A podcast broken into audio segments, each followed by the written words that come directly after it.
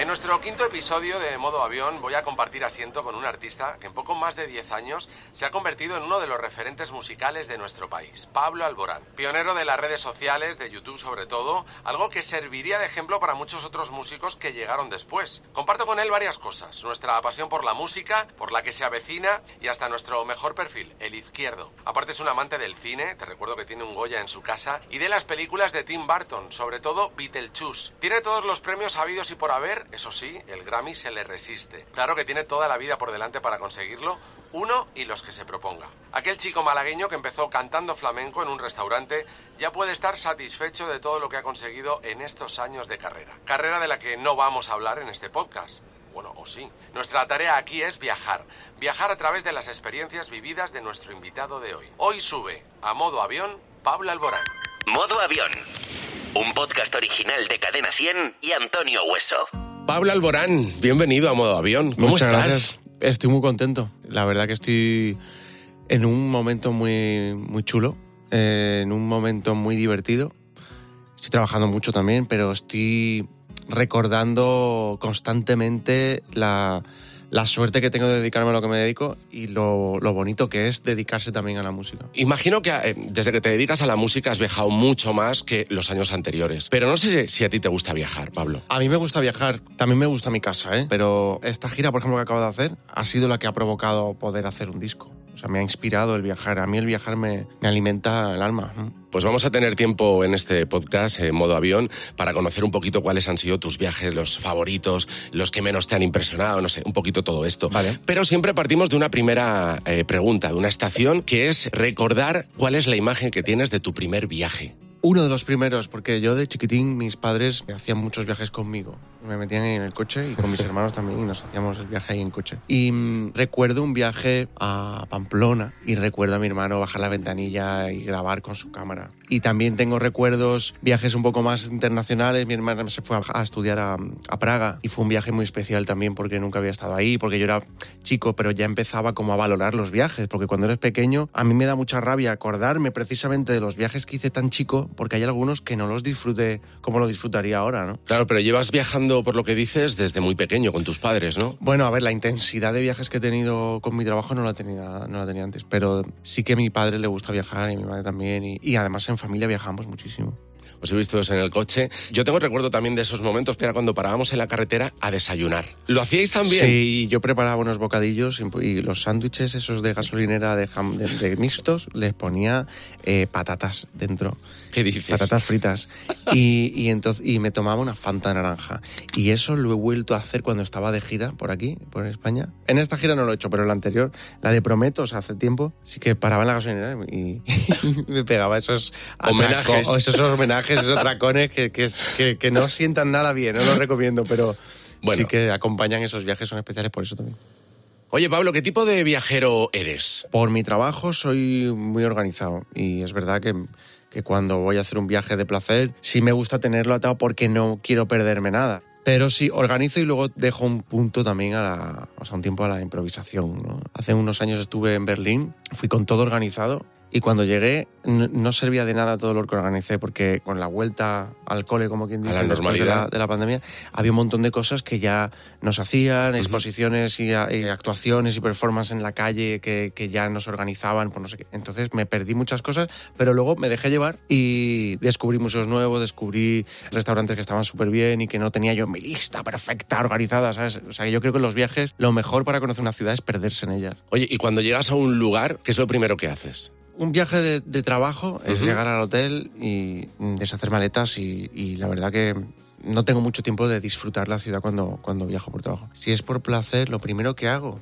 Hombre, si es un viaje largo, me gusta llegar al hotel, un duchadito y, y salir a la calle. Y empezar a pasear y a conocer, ¿no? Sí, y la primera noche o el primer día no lo tengo organizado nunca. Oye, lo del tema del avión, ¿cómo lo llevas tú? El avión lo llevo fatal. He tenido mucho miedo a volar, muchísimo, tío, muchísimo. Estos últimos meses que he estado viajando tanto, recuerdo los primeros vuelos de esta etapa, que el miedo volvió, porque el miedo se va y viene. Sí que recuerdo que ya cuando uno se acostumbra al avión, pues eh, ya no tienes miedo a la turbulencia, la entiendes, ya sabes por qué. Pero de pronto, tanto tiempo sin viajar, volver otra vez a la gira, tuve un vuelo Lima-Chile o Chile, o sea, Santiago de Chile-Lima, que eso... Se movía mucho aquello. Eso fue. O sea, eso era brutal lo que se movía. Y recuerdo, era hacia Chile. Y cuando llegué a Santiago de Chile, recuerdo estar en la habitación buscando vídeos en YouTube para superar el miedo a volar, viendo terapias en internet a distancia para quitarme el miedo. Estuve unos días así más o menos dándole vueltas. Fue peor. De repente empecé a ver vídeos de turbulencias terribles, vídeos de tal. Hasta esto va a parecer surrealista. A ver. Pero eh, una vez que llegamos a Lima, vi por la ventana eh, unos águilas brutales y hacía un viento terrible. Y recuerdo que el águila, pues, pues hacía unos movimientos. Muy bruscos. Muy bruscos. Pero te juro que dije, bueno, vamos a ver, lógica. Si hace viento y el águila se mueve así y está intentando planear y se mueve y de repente tiene un golpe de viento y se mueve, pues que en el avión pasará igual y no pasa nada, no, por eso el avión mm, va a pasarle nada malo, no tocar madera. Sí que es verdad que empecé a reflexionar, a buscar en internet como la aerodinámica del avión, el por qué, no sé cuánto, y luego cuando me he subido en los siguientes aviones, en mi cabeza yo pensaba en un pájaro. A mí me ayudó el pensar que tronco, un pájaro pues también tiene sus cambios, ¿no? Y tiene que moverse y tal. Pues eso me, quitó el miedo. Me pasaba una nube y hacía así el avión y digo, pues claro. Normal. A otros les sirve ponerse música, a otros les sirve mm, que te hablen. A mí que no me hablen en un despegue. Sí. A mí que no. el despegue y el aterrizaje son los momentos más. Son críticos, son críticos. A mí el, aterrizaje me, da un poco igual. Es más, si se mueve el aterrizaje y va cayendo así, hasta me hace gracia. Pero en un despegue, eso tiene que tirar para arriba, ¿sabes? el tirar para abajo no mola.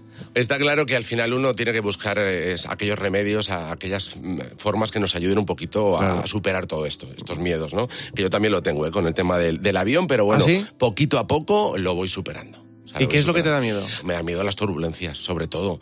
Recuerdo que fuimos a los premios de Cadena 100 en Bilbao y en Bilbao siempre eh, suele, sobre todo al aterrizar y al bajar un poquito, hay bastante viento. Sí, y lo pasé fatal. Eh, venían a guerra, eh, venían muchísimos artistas. No, no, no, no, ese pensamiento lo he tenido yo también. No, no, no, pero, ¿sabes lo que yo pensaba? Yo decía, o sea, no puede estrellarse un avión con tanto artista junto. No puede ser. No digas eso, basta con que digas eso para que pase, No, no, no.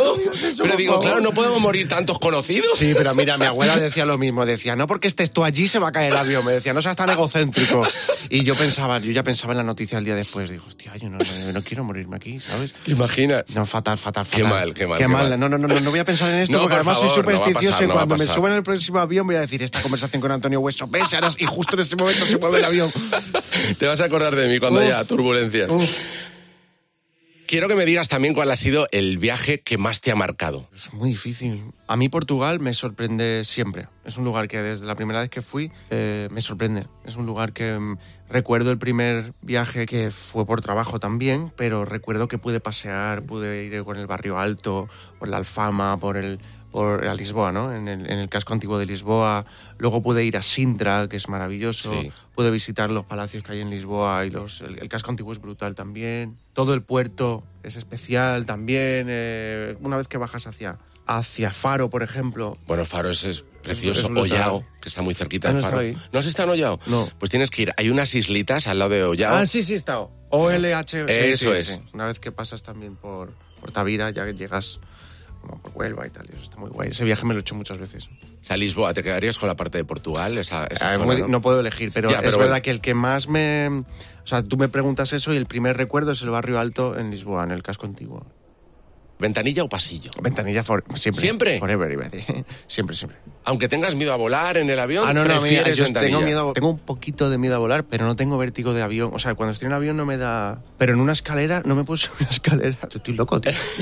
no, pero eso a mí, me pasa también, ¿eh? Yo me cambio de casa, fíjate que he pasado del tercero al cuarto y solo ese cambio, mirar hacia abajo, he tenido unos días que acoplarme, ¿eh? porque no, no, no podía mirar. Oye, no hemos hablado de las maletas. Eh, ¿Qué tiene que tener una maleta para viajar? Una maleta de Pablo. En, esta, en estos últimos viajes he tenido que comprar otra maleta más y ya iba con dos, porque con el peso tenía que pagar en cada aeropuerto unos excesos de equipaje horribles. Y ya llegó un día que dije, tío, esto no puede ser, si me, fui de España bien, ¿sabes? Y he estado con un montón de cosas que se iban sumando en la maleta. Sobre todo no es lo que pongo desde aquí, sino es lo que voy sumando, ¿no? Regalos que me encuentro, o sea, que, me, que compro para los demás, regalos de los fans que, que guardo en, en las maletas y que hay veces que el otro día me regalaron un maletín con un libro precioso, eh, una edición antigua especial de Pablo Neruda. en un maletín verde y, maletín- y el maletín pesaba más que tú y que yo juntos. Y puse el maletín en la, en la maleta con toda la ingenuidad del mundo y pues la que me liaron. ¿Y la cosa más random que metes? ¿O algún amuleto, por ejemplo, llevas? En la mochila sí. Llevo una Virgen de Guadalupe que me regalaron, que me regaló una amiga que se llama Guadalupe, y que esa Virgen en, en México es muy importante. Y me dio, siempre me ha dado suerte en la mochila. También llevo el reloj de mi abuelo, y también llevo un trébol, y también llevo una carta de mi sobrina escrita eh, el día antes que me, que, de irme, de, de esta gira, ¿no? Entonces la- la tengo ahí puesta. Bueno, oye, eh, estamos llegando casi al final, pero me gustaría saber cuál es el destino que tienes todavía pendiente. Japón, no está en Japón. Quiero ir a muchos sitios. Estaba ahí pensando en la lista. Quiero volver a Italia. He estado este verano, me lo he pasado súper bien. He disfrutado muchísimo. Está en. Sicilia, me ha encantado, está en Puglia. Pero Japón, tengo mucha curiosidad por Japón. Y, y tengo mucha curiosidad por viajar también de placer, pero también por trabajar en Japón. El idioma se me, se me va a ir. ¿En me, serio? me va a ir estupendo. Claro, claro, tendrás que cantar, tendrás que cantar eh, en japonés. Me va a ir estupendo, pero... pero ¿Lo has sí intentado? que, ¿Lo has intentado? Que va, que va, que va, es súper difícil, me encantaría. Pero no sé, el, un estudio de grabación en- por ahí, ¿no? Eh, Un productor japonés, un- una colaboración con, con algún artista de ahí, me, me fliparía. Oye, ¿y has viajado alguna vez solo? Sí, Sí. hace mucho tiempo. O sea, ya había terminado la gira de Terral, o sea, ya había pasado la etapa Terral y tal, no sé Ujú. qué, ya había parado mi tiempo y no sé cuánto, pero eh, sí que recuerdo que mucha gente me decía, oye, pues me he ido solo al cine. Y yo decía, pero ¿qué haces yendo solo al cine, tío? ¿Y a quién le robas las palomitas? ¿Y, y con quién hablas de la película? Y entonces fui un día al cine solo y me lo pasé estupendamente. Pues yo he empezado a viajar solo y no sé qué, y dije, pero qué triste, ¿no? Qué, qué- qué sensación. Es un poco raro. Yo no lo he hecho nunca. Pues yo lo hice. Y, ¿Y? dije, eh, ¿a dónde me fui? A Londres. Me fui a Londres. Porque también quería ir a un sitio que, bueno, que conociera. Oye, yo conocía Londres. Pues hubo un momento eh, raro porque de repente dije, pero ¿y para qué estoy aquí? ¿Y qué voy a hacer? ¿Y de qué me va a servir? Y por otro lado dije, bueno, pues me voy a dejar llevar. Y empecé a visitar museos, empecé a pasearme, abandoné un poco el móvil también. Curiosamente, nadie de los que tenía a mi alrededor, de mi familia, mis amigos, nadie se lo tomó igual de raro como me lo tomaba yo cuando me lo decían. Y dije, bueno, pues entonces es que no está mal que uno también se pegue sus viajes solo, ¿no? Por favor, abróchate el cinturón. Estamos a punto de llegar a nuestro destino. Si tuvieras la máquina del tiempo, el DeLorean, de Regreso al Futuro, ¿a qué parte de tu vida te irías? ¿Volverías a vivir? ¿Volverías a viajar? Mm, Esta mañana. No quiero volver atrás, ni, ni no porque sea malo, ni, ni porque es que el atrás está bien donde está, ¿sabes? O sea, me parece que, que te puedo decir un recuerdo bonito, me encantaría, pero luego lo pienso y digo, mm, no, no, yo quiero, quiero seguir disfrutando el presente.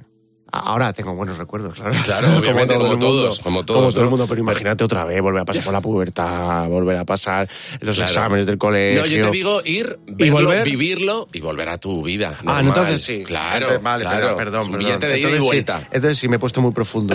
Pues entonces te diría a Málaga, a un momento muy bonito que es mm, cuando mi abuelo me recogía del cole o cuando me... o una charla que tuve con mi abuelo preciosa. eh, preciosa, preciosa. Cuando yo tenía 12 años y era el momento de decidir si estudiabas eh, economía, letras o ciencias, ¿no? Y recuerdo que tuvimos una charla y fue como, tengo ese momento como súper grabado y siempre pienso, ¿qué pensaría él eh, ahora, ¿no? De todo lo que he vivido, de todo lo que ha pasado, se sentiría orgulloso, qué cosas no le gustaría, qué cosas sí, le gustaría este disco, no le gustaría, ¿sabes? Todas esas cosas las pienso. ¿Cómo echamos de menos esas charlas con la gente que ya no está, verdad? Sí, sí, sí. Y Mogollón. contar esa- ese tipo de cosas, ¿no? Que han ido sucediendo, que han ido pasando, ¿no? Total. Pablo, hemos llegado al final. de Pues este que se me pasa muy rápido. Y a mí también. Cuando escuchéis esto, yo soy una persona normal, ¿eh? Y, y- y con cordura en la cabeza. Tengo la cabeza bien. Alguna que otra tara, pero como todos. Como todos. La cabeza la tengo algo desordenada, últimamente. Pablo Alborán, gracias. Así. Y en el próximo episodio de Modo Avión, Viajaremos con una artista manchega criada en la localidad de Letour, en la Sierra del Segura. Lleva la música por bandera y le ha acompañado desde que era una niña por culpa de su madre. Además, en nuestro próximo episodio conocerás que Rosalén es una crack haciendo maletas. Me organizo como muy bien qué me tengo que poner para cada cosa, incluso para cada día, y me lo, me lo apunto. También vas a descubrir el viaje que más le ha marcado y en el que conoció a Bea, su compañera inseparable, en cada uno de sus conciertos. Yo tengo un viaje ¿Sí? que fue el que me, me cambió mi manera de ver el mundo, que fue además un viaje de, de cooperación internacional, que fue a Bolivia. Fue donde conocí a Bea, a, a Sí. mi intérprete de lengua de signos, y a un montón de amigos que ahora siguen siendo como mis hermanos. Y por último, conoceremos el lugar a donde no volvería jamás. La adolescencia. O sea, jamás, jamás volvería a, a esa época de, de hormonas revolucionadas y de... No, no, no. Ahí no. Todo esto y mucho más en el próximo episodio de Modo Avión. Hasta la próxima.